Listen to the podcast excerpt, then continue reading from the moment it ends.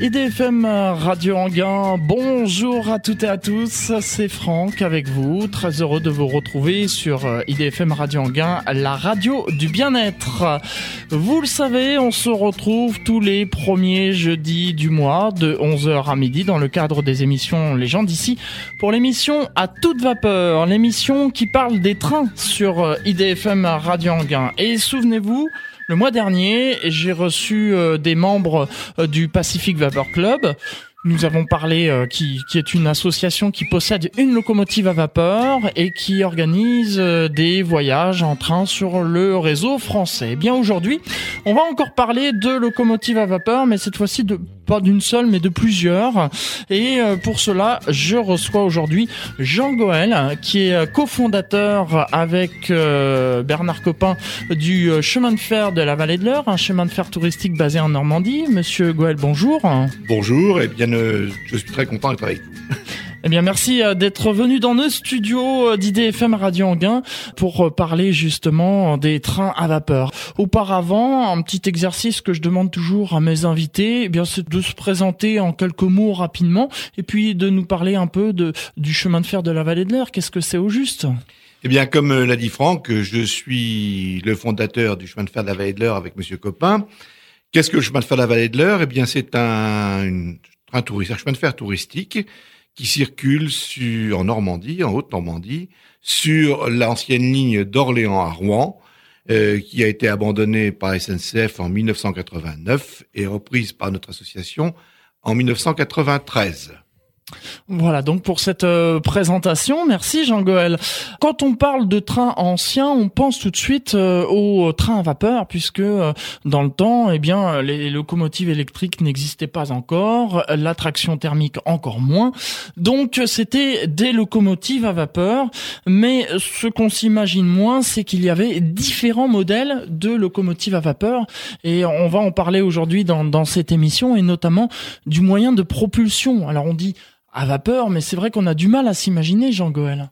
Bien sûr, euh, tu as, vous avez raison de dire cela. Euh, tout à fait. D'abord, il y a des, il y avait des locomotives, non pas tous usages, mais spécialisées. Il y avait peu de points communs entre une machine d'express et une machine à marchandises, une machine de banlieue ou une machine de manœuvre, sauf la propulsion. Alors, qu'est-ce que c'est que la propulsion vapeur? Eh bien, tout simplement, c'est de de l'eau que l'on chauffe de façon à avoir des gaz de la vapeur, qui ensuite, dans un système de mécanisme, euh, se détend et euh, entraîne des bielles motrices qui font marcher la machine. Comme disait, on disait autrefois, c'est le piston qui fait marcher la machine.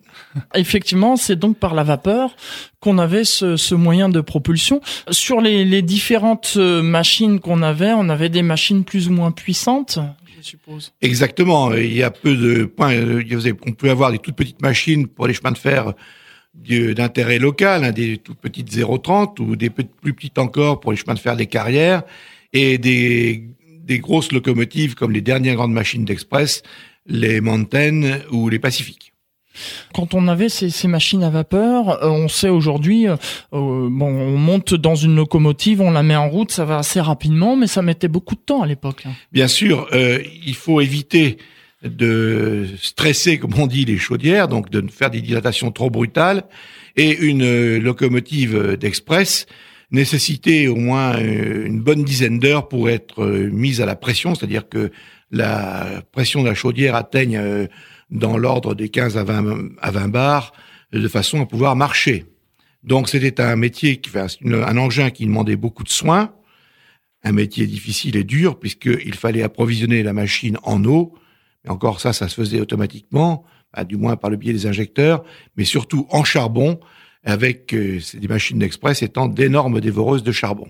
Et jusqu'à presque la fin des machines à vapeur, le charbon, ben on le mettait dans les foyers à la pelle. Vous imaginez l'effort. Effectivement, oui. Alors c'était pas, comme on dit, c'était pas un métier de feignant. Certainement pas. Non seulement pas un métier de feignant, mais un métier difficile dans la mesure où vous aviez euh, le ventre au feu et non pas le dos à table, mais le dos dans le froid et dans la poussière, ainsi que le visage euh, pratiquement euh, souvent en dehors de l'abri, de façon à pouvoir observer la voie et les signaux. Effectivement.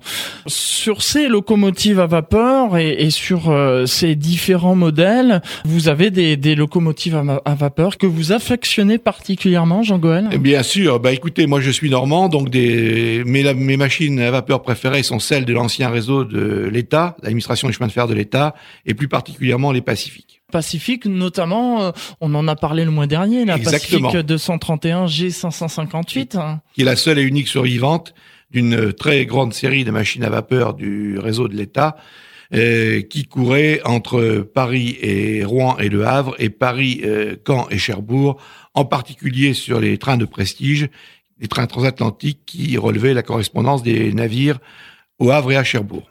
On avait des Pacifiques uniquement sur le réseau ouest Bien sûr que non, on en avait pratiquement partout, sauf sur le réseau est, qui avant la SNCF ou avant la guerre de, avant de, l'entre-deux-guerres, lui utilisait des machines euh, dites euh, Tenwell, c'est-à-dire de 230. 230. On se perd un peu avec tous ces numéros. Bien sûr. Euh, ça servait à quoi juste ces numéros? Alors c'est c'est très simple. Hein, euh, on compte le nombre de essieux. Donc une Pacifique, c'est deux pour deux essieux directeurs à l'avant, trois pour trois essieux moteurs au milieu de la machine et un essieu porteur à l'arrière. Pourquoi? Des essieux directeurs, eh bien c'est pour pouvoir s'inscrire plus facilement dans les courbes. Pourquoi un essieu porteur? C'est de façon à étaler les, le poids de la machine de façon qu'elle n'abîme pas trop les voies et qu'elle n'excède pas une vingtaine de tonnes à l'essieu.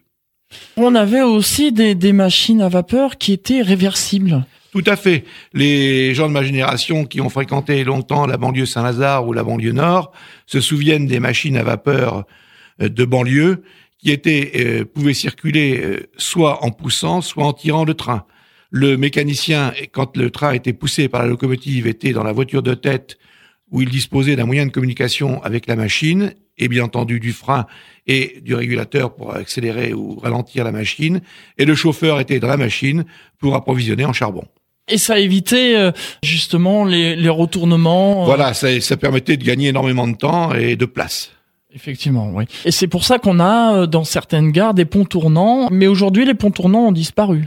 Euh, malheureusement, les ponts tournants ont pratiquement tous disparu, ce qui fait que lorsque, comme nos amis du PVC font des circulations, euh, ils sont obligés de calculer leurs itinéraires de façon à pouvoir éviter au maximum les circulations, comme on dit, tendères en avant, qui entraîne une limite de vitesse très presque très courte, qui ne peuvent pas rouler à plus de 50 à l'heure, et en plus euh, des, sur des distances assez courtes.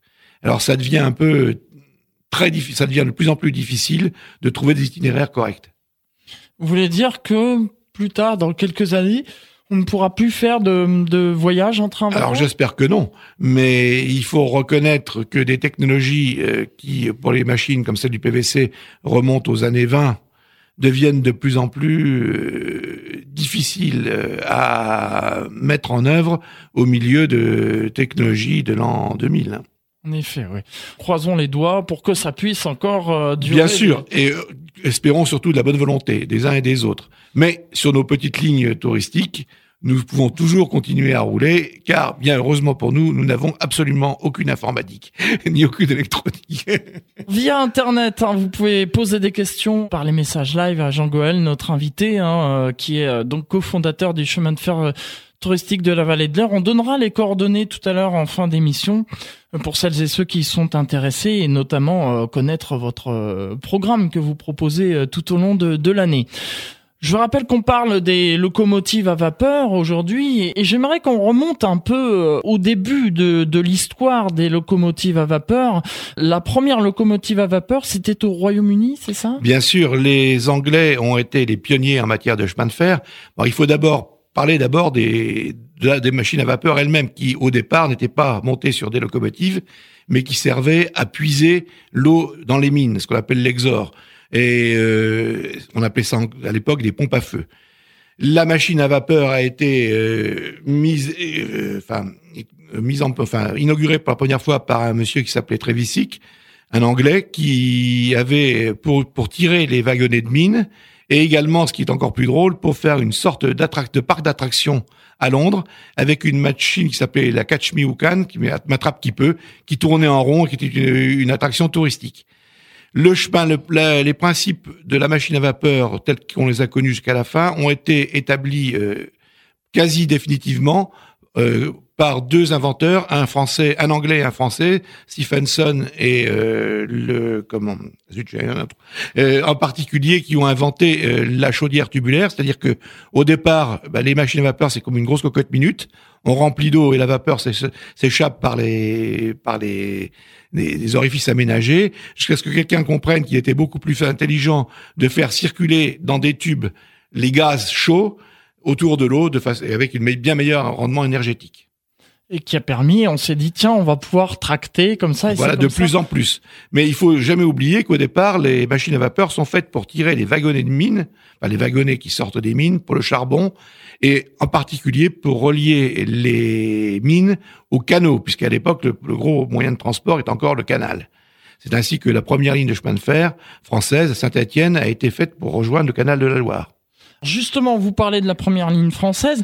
Si on parlait un peu de, la première ligne de chemin de fer au départ de Paris, qui reliait euh, Paris à Saint-Germain, c'est Voilà, tout à fait. La première ligne de chemin de fer a été faite de Paris à Saint-Germain sous le règne du roi Louis-Philippe, et elle était essentiellement à but euh, voyageur, celle-ci avec du matériel et des technologies importées d'Angleterre. Alors, une petite anecdote amusante, il y en a deux sur l'inauguration du chemin de fer. Tout d'abord, le roi Louis-Philippe avait voulu participer à l'inauguration, mais ses ministres l'avaient interdit car c'était trop dangereux. Et on avait, délégué la reine. Et euh, deuxième anecdote, le, train inaugural était en retard parce que il y avait eu plein d'arrêts avec des discours et le cuisinier qui avait mis des pommes euh, de terre à cuire les voyait euh, se refroidir, a eu l'idée de les jeter de nouveau dans le bain d'huile, et c'est ainsi qu'on a inventé des pommes de terre soufflées. Ah, voilà, donc issu de... d'un retard des chemins de fer, voilà.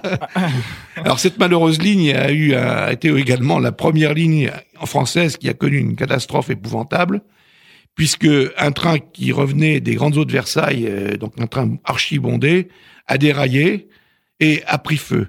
Et à l'époque, de façon à éviter la resquille, on enfermait les voyageurs dans les voitures à clé et les gens ont péri brûlés. Ah. Et en particulier un homme célèbre de l'époque, qui était l'amiral Dumont d'Urville, qui avait découvert euh, la Terre à Delhi, donc pas mal de voyages d'exploration scientifique, et qui a péri tragiquement dans l'incendie. Malheureusement. Triste fin. Triste fin. Et sur cette euh, ligne euh, Paris-Saint-Germain, alors quand j'ai préparé cette émission, j'ai vu que ce qui était curieux, c'est que les locomotives n'étaient pas assez puissantes pour... Croyait-on Croyait-on. Voilà. Et on pensait que les locomotives vapeur n'allaient jamais pouvoir remonter la pente depuis le PEC jusqu'à Saint-Germain. Et on avait inventé un système de propulsion atmosphérique. C'est-à-dire que on avait des, au milieu de la voie courait un tuyau en cuir graissé avec un système de propulseur euh, attaché à la au wagon. On faisait le vide et ça remontait euh, le, le, wagon. Alors en théorie ça marchait très bien, en pratique pas bien du tout, et en particulier parce que les rats qui aimaient beaucoup le cuir euh, graissé mangeaient les canalisations. Ah oui, et c'était la fausse bonne idée. On s'est aperçu très vite que les machines à vapeur étaient capables de monter elles-mêmes la, la, la, la, côte. Jusqu'à Saint-Germain. Restez avec nous puisqu'on va encore parler euh, des locomotives à vapeur et puis on, parlera aussi tout à l'heure un peu des autorails qui ont été un peu le, successeur des, des, locomotives à vapeur. Auparavant, eh bien, je vous propose d'écouter euh, Dalida avec euh, son titre Bandolino.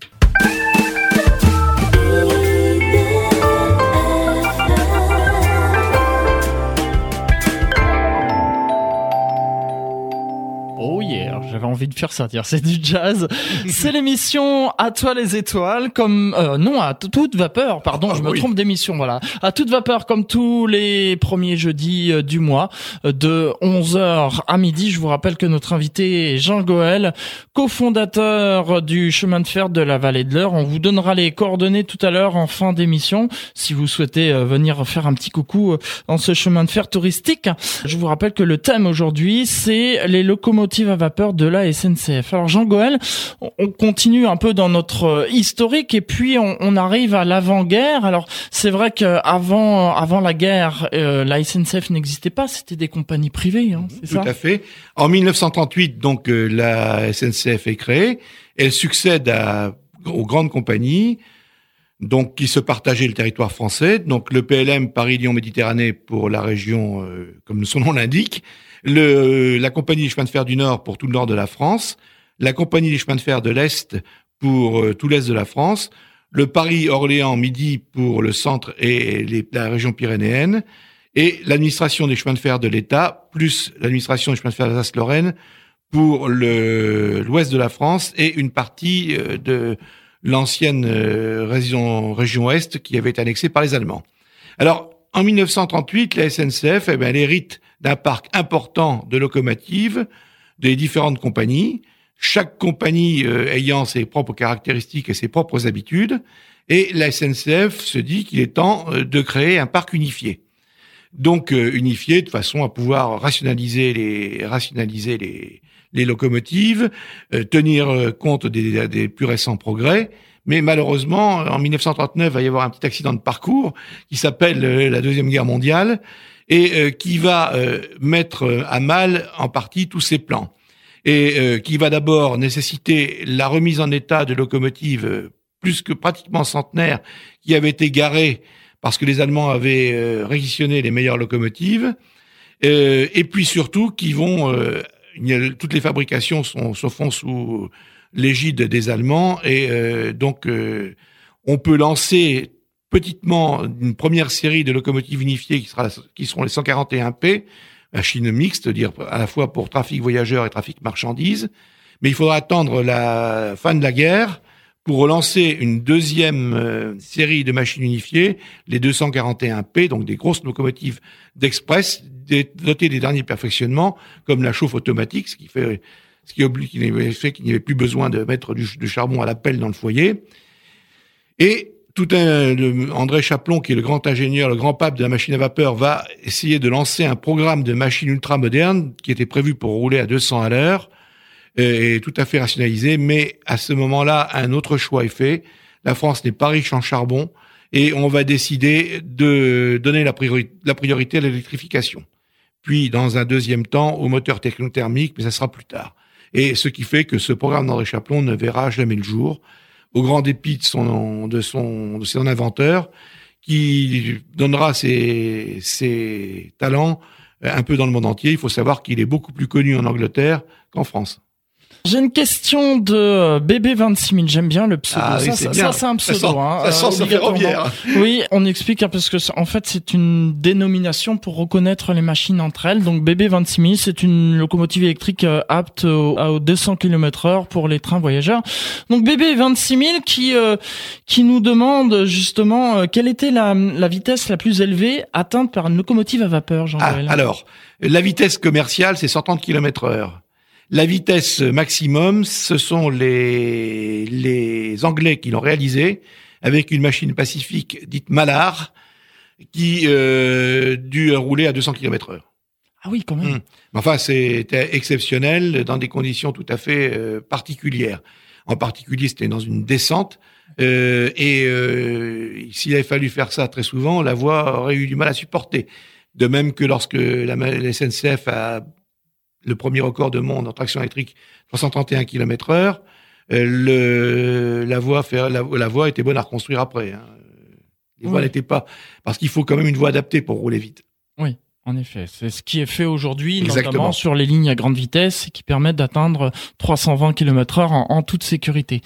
On en revient donc à, ces locomotives à vapeur. Qu'est-ce que vous euh, qu'est-ce que vous appelez au juste locomotive unifiée, Jean Goël Eh bien, une locomotive unifiée, c'est une locomotive qui a été qui a été étudiée par un, un bureau de SNCF qui s'appelait la division d'études des locomotives et qui était destinée à rouler sur toutes les régions SNCF qui avaient euh, qui avaient euh, succéder aux anciennes compagnies et surtout qui, est, qui avait des composants unifiés, c'est-à-dire de façon à pouvoir maintenir, euh, à pouvoir faciliter le l'entretien et, l'arrêt des réparations. Alors bien entendu, non, pas tout. Les roues et les chaudières n'étaient pas forcément les mêmes, mais tous les accessoires étaient unifiés, dits unifiés. Ce qui évitait, par exemple, pour une locomotive qui venait de Rouen, de l'envoyer obligatoirement à Paris pour Ah oui, ou au Batignolles, oui, ou exactement, par exemple et puis surtout qui permettait également la conduite non titularisée. Alors, qu'est-ce que c'est que la conduite titularisée? Eh bien, les machines euh, françaises, surtout les machines d'express, qui étaient des machines difficiles à conduire, euh, qui nécessitaient ce qu'on appelait des pieds fins, hein, dire des bons, des bons, des bons mécaniciens, étaient affectés à une équipe titulaire. C'est-à-dire que le mécanicien et le chauffeur étaient affectés à tel type de machine. Et ça allait tellement loin qu'en général, ils prenaient leurs vacances en même temps que les machines. C'est-à-dire que quand la machine était en révision, en réparation, eh bien l'équipe se mettait en, se mettait également en congé. Comment on faisait les trains Du coup, on avait plus de. C'était une eh ben, si une autre équipe, si, une autre équipe, mais, mais alors, ceci dit, c'est bien, c'est ça. Les, les, machines à vapeur non unifiées avaient des, des parcours bien plus faibles, parce qu'il fallait que l'équipe soit disponible, que les machines unifiées. Machines unifiées, elle arrivait, mettons à Rouen, et changeait d'équipe, et elle repartait au Havre, par exemple. Hein. Sur les locomotives à vapeur euh, qu'on a eu euh, durant toute cette époque, on a eu aussi des, vous en avez en parlé tout à l'heure, des accidents euh, célèbres. Oui, alors on a eu une année maudite hein, où il y a eu deux accidents, euh, en particulier à Lani, à Lani Torini, où une, un, express a rattrapé un omnibus avec des voitures en bois et la machine est montée sur les voitures en bois. Vous imaginez le, le, le massacre. Et la machine a été réparée après. elle était sur, surnommée, ce qui est extrêmement, euh, ce qui laisse bien pouvoir ce qui avait pu se passer. Elle était nommée la charcutière, vous voyez. Et on a eu également une sur le réseau, sur la ligne Paris-Cherbourg, à la sortie de Bernay, on a eu un déraillement. La locomotive et les trois wagons de tête, voitures de tête, sont tombés dans, un, dans un ruisseau euh, d'une vingtaine, d'une oui, une quinzaine de mètres. Euh, avec un énorme, euh, un énorme, euh, d'énormes pertes. Oui, j'imagine. Avec des gens, par exemple, empalés par les voitures en bois, sur les esquis de bois. Et il m'avait, j'ai, il y a quelques années, rencontré des gens qui avaient assisté, qui étaient enfants c'était au moment de cette catastrophe, qui se rappelaient d'avoir entendu les gens hurler dans les voitures. Oui, effectivement, ça doit marquer à vie des, Tout à fait des, des choses comme ça. Au niveau des, des locomotives à vapeur, une question euh, de BB 26000 encore qui nous demande, il y a toujours des tendeurs sur les locomotives à vapeur, mais il paraît qu'il y en avait certaines qui en étaient dépourvues. Alors oui, il y a ce qu'on a, les locomotives classiques sont, sont pourvues d'un tendeur qui avait, qui, qui lui euh, contient de l'eau, du charbon et des différents accessoires. Ça, c'est pour les machines de ligne. Les machines de petite distance, manœuvre et, euh, et banlieue sont dites machines tendaires. C'est-à-dire que sur la machine elle-même, vous avez la soute à charbon et les soutes à eau. Alors ça a deux avantages. Bon, ça a un inconvénient, c'est que ça a moins d'autonomie. Et ça, en revanche, deux, deux avantages, ça augmente le poids adhérent, c'est-à-dire la facilité de d'arracher des, des, des, convois dans, dans des conditions euh, météorologiques, par exemple, pas très bonnes. Et euh, ça également, bah, ça, ça, ça, permet de raccourcir le, le, train et de permettre justement qu'on a, dont, ce dont on a parlé tout à l'heure, la marche euh, en avant. On a Arthur qui nous dit mes grands-parents habitaient près de la ligne Paris-Caen-Cherbourg et il y avait au centre de la voie une rigole et le train faisait le plein d'eau en roulant. Voilà, mais il a tout à fait raison, c'est Arnières-sur-Iton. C'est un, il y en avait également une autre sur la, à pause sur la ligne du Havre. C'est un système qui a été inventé par les Anglais. Euh, vous avez au milieu de la voie une, grande rigole alimentée par deux châteaux d'eau. La machine est dotée d'une écope, d'un tendeur d'une écope que l'on abaisse avec un levier, et l'écope comme une écope de bateau. Avec la vitesse, l'eau par gravité remonte dans les caisses des sous à eau du tendeur. Alors, il y a deux choses qu'il faut, il fallait, qui poser, qui étaient, c'était assez difficile à utiliser. En particulier, il fallait pas se louper et pas euh, relever les copes trop tard, sinon elle allait euh, ramasser la voie. Et euh, il fallait éviter. Moi, quand on était enfant, on savait qu'à quel moment ça mettait, on se mettait aux fenêtres. Alors, en général, on prenait une douche, on se faisait gronder. Et il fallait aussi éviter. On ne pouvait pas faire ça par temps de gel, parce que les, les glaçons, en général, fracassaient les vitres des voitures. Ah ouais. Alors ça, c'est un, un, moyen euh, pour faire gagner du temps, en fait. Tout à fait. Ça, ça Exactement. les arrêts de prise d'eau, euh, etc. Eh bien oui, quand on quand on ne pouvait pas faire manœuvrer cette euh, cette ces écopes par temps de gel, par exemple, eh bien on était obligé de s'arrêter à Bernay ou, à Conches pour refaire de l'eau pour aller jusqu'à Paris. C'était quelque chose qui était uniquement sur ces lignes-là ou Alors c'est une oui, il n'y a que en France que l'administration des chemins de fer de l'État qui avait développé ce système. En revanche, il était très très pratiqué par les Anglais. Restez avec nous puisque euh, on va continuer à parler. On va peut-être laisser un peu maintenant les locomotives à vapeur de côté. On va parler euh, de l'arrivée de la traction thermique et notamment des autorails puisque je sais que vous aimez beaucoup les autorails, euh, Jean Goël. Mais auparavant, eh bien, on va marquer une nouvelle pause avec Julien Clerc qui nous parle de la Californie. En Ile-de-France. En Ile-de-France. Vous écoutez IDFM, la plus francilienne des radios. IDFM. sur 98 FM. Et on revient en France après avoir été faire un petit tour en Californie avec euh, Julien Clerc. C'est l'émission à toute vapeur. Comme tous les premiers jeudis de chaque mois, je vous rappelle que mon invité est Jean Goël, cofondateur du chemin de fer touristique de la vallée de l'Eure. Nous parlons des locomotives à vapeur de la SNCF aujourd'hui. Et euh, Jean Goël, j'aimerais maintenant qu'on parle un peu. Bon, et maintenant c'est démodé les locomotives à vapeur. Alors est arrivée la création du moteur à explosion, des voitures et là on a voulu faire donc de la traction thermique. Tout à fait et en fait c'est une euh, dû à deux choses. Tout d'abord le développement de la technologie pendant la guerre de 14-18 et puis surtout le fait que le charbon et la main-d'œuvre coûtant de plus en plus cher, les compagnies pour exploiter les petites lignes se sont euh, décidées à employer la traction autonome. Alors tu as vous avez parlé de de la traction thermique. Il faut savoir que il a existé également des autorails à vapeur, euh, qui ont été les premiers, les, premiers précurseurs de cette affaire-là, construites par des, des firmes qui s'appelaient Sentinel, en Angleterre par exemple.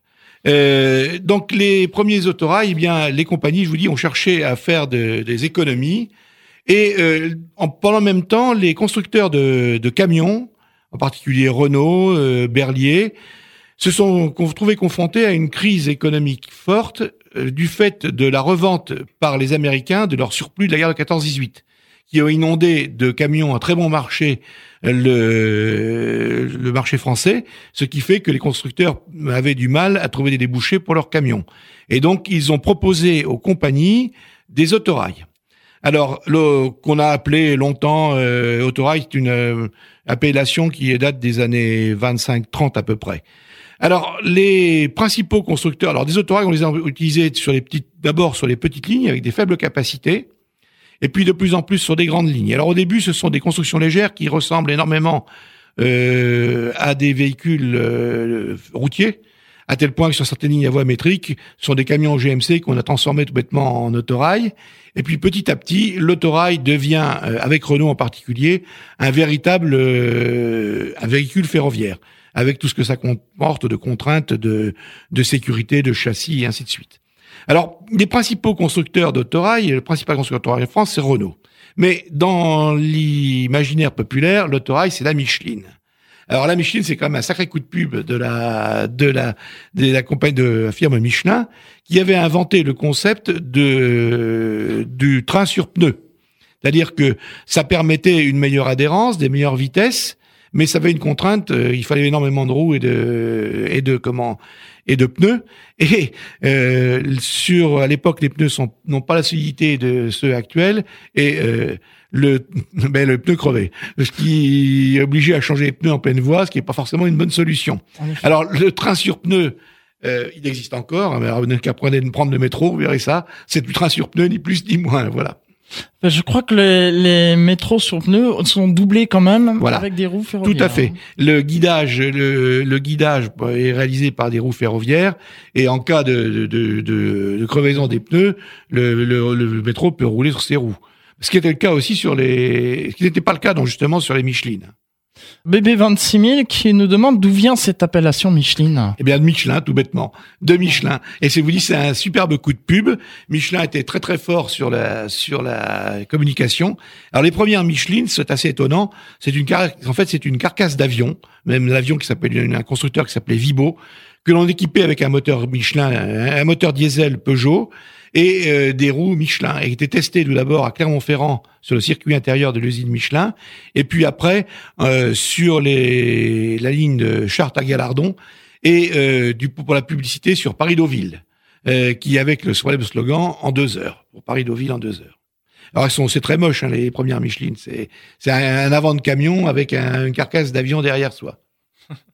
Ensuite, ça s'est ça s'est euh, structuré ces autorails. On a Bien eu, euh, sûr. euh, vous disiez tout à l'heure que c'était euh, à, pe- à petite capacité, mais on a fait des remorques. Tout à fait. On a fait d'abord on a fait des, des autorails à plus grande capacité, à moyenne 70 per- 70 places. Et et puis surtout on a fait des remorques, des capacités. Alors soit au premier temps, bien qu'est-ce qu'on fait? Eh Bien on prend un wagon de une voiture de voyageur classique, on l'a peint en rouge et en crème et on l'attelle derrière un autorail. Mais alors les autorails, les pauvres, ils vont avoir un gros problème, c'est que il va arriver la guerre. Et euh, la guerre, ben, les Allemands réquisitionnent l'huile, les pneus, les, les pneus, oui bien sûr, l'huile, le gasoil, et nos autorails, ils vont vont pas beaucoup rouler, sauf si on les équipe d'un gazogène, c'est-à-dire que en brûlant du bois, on produit du gaz qui permet de faire marcher le moteur. Enfin, c'est une c'est une, une, une- un bricolage. Et ces autorails, eh bien, euh, qui sont stockés, ils sont bombardés, ils sont détruits par les bombardements ou par les résistances. Et à la fin de la guerre, eh bien, le parc d'autorail français est complètement fichu. Et alors, c'est à ce moment-là que va arriver une anecdote amusante. La SNCF a besoin d'autorail. Vous savez, il y, a un, slogan célèbre qui dit que là où renaît le rail, renaît la vie, hein, en 1945. Et euh, donc, euh, au lendemain de la libération de Paris, la SNCF va convoquer les deux principaux constructeurs d'autorail, de Dietrich, le baron de Dietrich lui-même, et la toute nouvelle régie nationale des usines Renault, et va commander des autorails à ces deux entreprises en ne passant pas d'appel d'offres et en ne faisant pas de de- d'études préalables. C'est-à-dire qu'ils vont chacun construire un modèle d'avant-guerre. C'est ainsi qu'au chemin de fer de, la- nous avons la chance d'abriter euh, le l'ABJ Renault, le Torail Renault X3601, qui est le premier qui appartient à la Jecta et qui est le premier euh, autorail euh, sorti de cette nouvelle euh, commande. Il a, il a été, il a, la commande a été passée en 44, le autorail est, pass- est sorti en 46, tout simplement parce qu'il a d'abord fallu reconstruire les usines et obtenir le matériel nécessaire pour le faire. Et c'est un monument classé historique. hein. Tout à fait, il est classé MH. MH, ouais, monument historique. Euh, donc, euh, si vous avez l'occasion de venir, euh, je, je vous Et il roule. Et il roule en plus, oui, c'est vrai. Vous aurez l'occasion, on, on vous redonnera les coordonnées euh, tout à l'heure en, en fin d'émission. Petit à petit, après, euh, on a eu euh, des, des locomotives euh, thermiques qui, Oui. qui sont apparues et, et on a bébé 26 000 qui euh, apparemment a l'air a l'air d'être un passionné. Nous parle aussi de la turbine à gaz, Oui. les RTG. Alors oui. Alors la turbine à gaz, c'est une invention qui date déjà un certain nombre d'années et qui a d'abord été essayée par Renault sur des engins, en particulier peut-être vous vous souvenez de Belphégor. Belphégor, c'était une locomotive euh, à turbine à gaz qui a servi de prototype, euh, qui faisait un bruit épouvantable d'ailleurs, qui a a vite terminé sa carrière motorisée normalement. La grande époque des turbines à gaz, comme le dit B26000, ce sont les RTG, euh, les rames qui ont été, euh, en fait, ce sont des autorails qui ont été ETG d'abord, puis RTG ensuite. Euh, qui ETG, ça veut dire élément à turbine à gaz, et RTG, rame à turbine à gaz, qui ont été mises en place tout d'abord sur Paris-Cherbourg et qui ont permis de faire tomber les vitesses à un peu moins de 3 heures. Alors, qu'est-ce que c'est que les ETG eh ben, C'était une turbine d'hélicoptère, tout bêtement, euh, qui entraînait la transmission euh, des autorails. Et il était équipé également, le TG, d'un moteur conventionnel pour démarrer euh, des gares. Le TG a été victime de son succès. Euh, là, il a permis de revitaliser, de revitaliser, pardon, c'est un certain nombre de lignes qui étaient déjà un peu euh, à la, un peu en déshérence, mais tellement vitalisé que revitalisé qu'il n'avait plus la capacité suffisante. Et il a surtout été victime de la crise pétrolière parce que ça consommait beaucoup. Oui, c'est vrai que le kérosène, c'est quand même pas donné. Non, tout à fait. Et vous parliez euh, tout à l'heure des anecdotes. Alors euh, moi j'en ai une euh, puisque j'ai habité euh, de, de ma naissance jusqu'à ma majorité en face d'une gare et euh, qui est sur la ligne Paris-Caen-Cherbourg justement. Et il y avait effectivement les RTG qui passaient avec ce sifflement caractéristique. oui. Et euh, on- était en bloc manuel. Alors c'est la signalisation en fait pour vous expliquer quand un train passe sur un signal, le, le signal est rouge, euh, le signal suivant, ça marche à l'envers pour les au contraire des voitures. Hein. Le signal suivant, il se met à l'orange et l'autre signal, il se met au vert. Et la distance entre les trains est quand même assez euh, réduite. En bloc manuel, eh bien, c'est de gare à gare. Donc, euh, quand on avait, par exemple, des trains qui partaient en retard de Paris-Saint-Lazare, ce qui arrive encore aujourd'hui, hein, eh bien, on avait euh, un train qui passait et il fallait attendre qu'il soit à la gare suivante.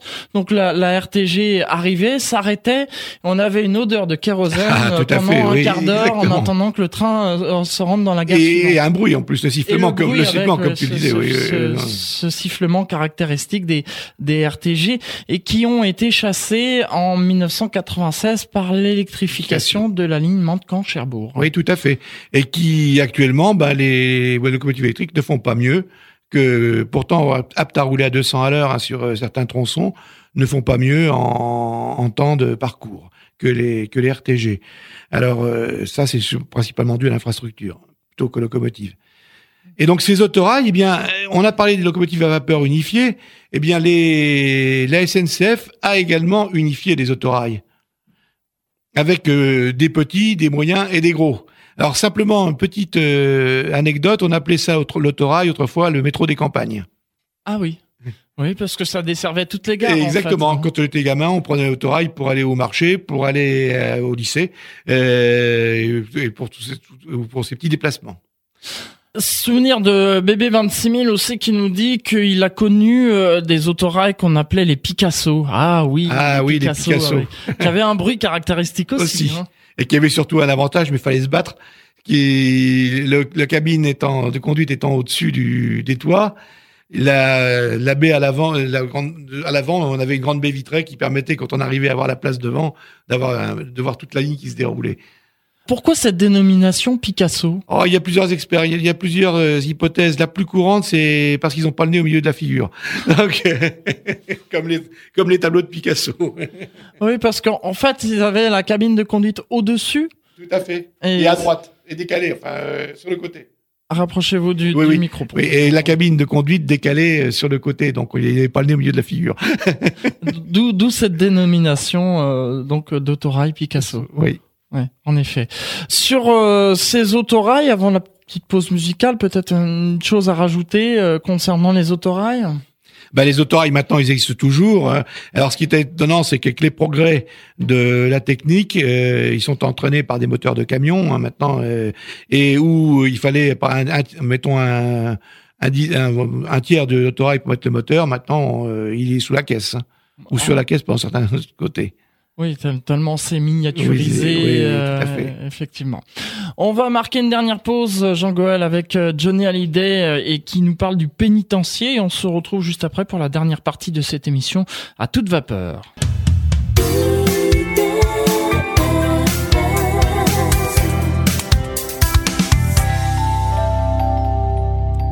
IDFM, la radio du bien-être, et c'est l'émission à toute vapeur, comme tous les premiers jeudis de chaque mois. Je vous rappelle que mon invité est Jean Goël, cofondateur du chemin de fer de la vallée de l'Eure, euh, et on vous donnera les coordonnées en, fin d'émission. Nous parlons aujourd'hui des locomotives à vapeur de la SNCF. Nous avons euh, aussi parlé un peu des autorails, puisque je sais que vous aimez beaucoup les autorails, Jean Goël. Vous vouliez rajouter quelque chose par rapport à la vapeur? Alors, par rapport à la vapeur, c'est il y a a eu, euh, comme toujours en matière de technique, plusieurs écoles et un débat qui s'est qui n'est toujours pas clos entre les avantages de la simple expansion ou du compoundage. Alors, qu'est-ce que de quoi s'agit-il? La simple expansion, eh bien, la vapeur travaille dans les cylindres une première fois et une seule fois. La double expansion, le compoundage, double ou triple expansion, qui est qui était utilisé beaucoup par la marine. La vapeur se détend une première fois, repasse dans notre circuit et se détend une deuxième, voire une troisième fois. Alors, les Français étaient adeptes du compoundage qui permettait de faire des économies de combustible, euh, d'eau et de combustible, mais qui nécessitait un entretien euh, très poussé et surtout des mécaniciens euh, très pointus, donc qui avaient des bonnes connaissances techniques. Alors que d'autres nations, en particulier les Anglais, utilisaient la simple expansion qui permettait, d'abord ils avaient du charbon, ça leur coûtait moins cher, et surtout qui permettait d'avoir des machines plus moins complexes, plus faciles à entretenir et à conduire. Et euh, il y avait également une deuxième euh, école, querelle d'école, entre des grosses machines capables de tirer des trains très lourds ou des petites machines capables de tirer des trains moins lourds, mais que l'on employait en unités multiples déjà. Et les Anglais en particulier étaient très friands de ce système, en particulier pour des grandes rampes. Et au lieu d'avoir une grosse machine, eh ben, ils en mettaient deux petites, voire une troisième en pouce. Ah, qui, qui, donnait exactement la puissance nécessaire que en France on avait sur une seule machine. On va terminer maintenant avec les, les questions d'auditeurs. Hein. N'hésitez pas sur euh, le site internet. Et on a bébé 26000 qui nous demande euh, combien de, de, machines à, à vapeur aujourd'hui il reste en France? Il doit en rester. Alors il faut savoir, ça dépend. Il y a, il y a plusieurs. C'est une question un peu difficile à répondre parce qu'il y a plusieurs types de machines. Il y a des machines euh, SNCF, des machines industrielles, des machines à voie métrique. Il y en a qui roulent, il y en a qui ne roulent pas, il y en a qui sont dans les musées. Je crois qu'on doit pouvoir, grosso modo, estimer à plus une grosse centaine, à mon avis, de, machines à vapeur, ce qui est beaucoup, mais qui n'est rien par rapport aux Anglais. Ah oui. Les ah Anglais. Oui, les Anglais ont eu une chance folle sur les machines de grande ligne. Les machines euh, ont été vendues à un ferrailleur euh, qui du pays de Galles, qui les gardait sous la main pour pouvoir, euh, lorsqu'il n'avait pas d'autre chose à faire. Et c'est ainsi comme ça qu'ils ont réussi à sauver des machines, euh, un certain nombre, plus de 200 hein, euh, machines à vapeur, dans un état qui nous euh, nous passerait très absolument euh, irréparable que reconstruit de A à Z, ce qui fait que en Angleterre vous pouvez rouler derrière un train à vapeur sur une grande ligne pratiquement toutes les semaines. Ah oui. Il y a quand même plus de. Oui. La, la disparition de la vapeur en, en France, euh, on parle de 1978, lorsque la, la, ligne de la Bastille a été fermée, c'est ça? Non, c'est 1971. Les dernières machines à vapeur, c'était c'est une 141R du dépôt de, de Sarreguemines qui en fait un dernier train en amenant le wagon de secours euh, dans un autre dépôt. Sarreguemines qui se trouve euh... dans l'est de la France, de la France. en Moselle. D'accord. Donc sur la région parisienne, euh, donc c'était pas, il euh, y a pas. Ah, c'est sur la région nord qui est les dernières machines à vapeur, sur Persan, Beaumont et avec les 141 TC du nord. D'accord. Chassé ensuite par euh, l'électrification, comme partout. Oui. voilà, oui, un, un, peu partout, ou alors la traction thermique. Tout à fait quand on ne pouvait pas ou quand ce, quand ce n'était pas euh, rentable. non rentable. D'ailleurs, on a beaucoup électrifié euh, après euh, le, le, choc pétrolier, puisque des lignes qui étaient d'abord dieselisées ont été ensuite électrifiées, comme Paris-Cherbourg, par exemple. Et euh, chose curieuse, puisque moi je suis comme vous passionné des trains et que je m'intéresse un peu à l'actualité, il y a des lignes qui ont été électrifiées, qui sont désélectrifiées. tout à fait. Oui, qui, qui passent ensuite à la traction thermique. oui, oui, tout à fait. C'est plus rentable. Et puis alors surtout maintenant, on a des des engins qui sont mixtes c'est-à-dire qui permet, qui peuvent à la fois rouler sur euh, quatre. Quatre minutes, oui. oui. Mais qui restent, qui peuvent à la fois rouler sur euh, les lignes euh, électrifiées et sur les lignes non électrifiées. Voilà, on se, on se fait des petits signes dans les studios puisque on a un compte à rebours qui nous dit voilà combien de temps il nous reste avant la fin de l'émission. Donc voilà, il me demandait, il nous reste 3 minutes 45 ah, pour conclure cette émission, alors euh, j'aimerais euh, Jean Goël euh, qu'on donne un peu maintenant les coordonnées. avant, avant toute chose, si vous voulez bien, bien sûr, puisque nous sommes sur la région Nord, je vais vous essayer de vous chanter une petite chanson de l'époque de l'héroïque du train qui s'appelle dans le quartier de la gare du Nord, tout le monde connaît Victor. Ce garçon fait un métier bien particulier. Tous les jours au papier de verre, il passe le vin du, les rails du chemin de fer. Et les gens lui disent en le voyant, t'as tort, t'as tort, tu t'entêtes, tu te tues, pourquoi t'entêtes, te tues. Voilà. Donc si vous voyez les rails sont luisants à Paris Nord, c'est grâce à Victor. voilà, bah on saura. Un clin d'œil à Victor au passage. Si les auditeurs souhaitent venir vous faire un coucou au chemin de fer de la vallée de l'Eure, ça se trouve où exactement? Alors le chemin de fer de la vallée de l'Eure se trouve à Passy sur au débouché de l'autoroute euh, A13 donc à peu près 85 km de Paris, grosso modo. Euh, nous sommes donc euh, facilement reconnaissables puisque nous sommes le siège de l'exploitation est à la gare de Passy-sur-Eure et nous exploitons donc une vingtaine de kilomètres de ce qui reste de l'ancienne ligne de Paris d'Orléans à Rouen.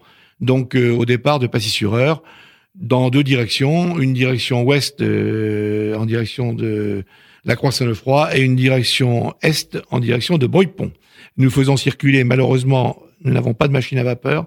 Si vous en avez une qui traîne quelque part, vous pouvez toujours l'amener. On vous dira merci. vous en avez une en statique quand même. Oui, hein. nous en avons une en statique. Et nous avons l'habitude de dire aux gens qui nous demandent pourquoi ne marche-t-elle pas, il dit c'est très simple, il faut deux choses. Il faut une allumette pour allumer le feu dans le foyer et un très gros chèque à ne pas mettre dans le foyer. 02 32 36 04 63. Si vous souhaitez avoir euh, des renseignements, téléphonez euh, au chemin de fer de la vallée de l'Eure et puis un site internet cfve.org.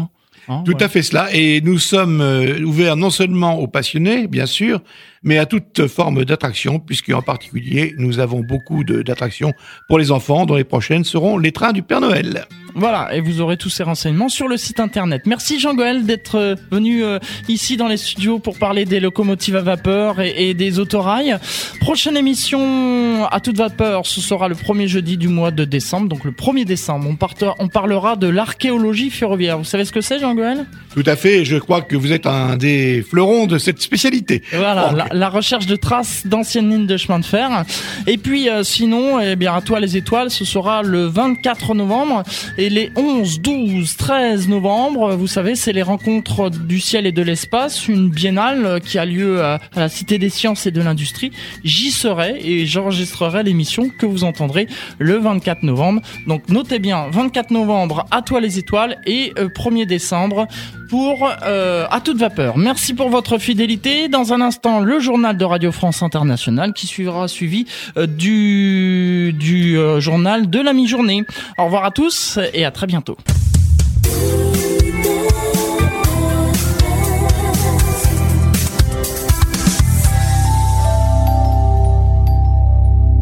Bonjour, ici Jean-François Dupaquier. Vous aimez IDFM, votre radio de proximité.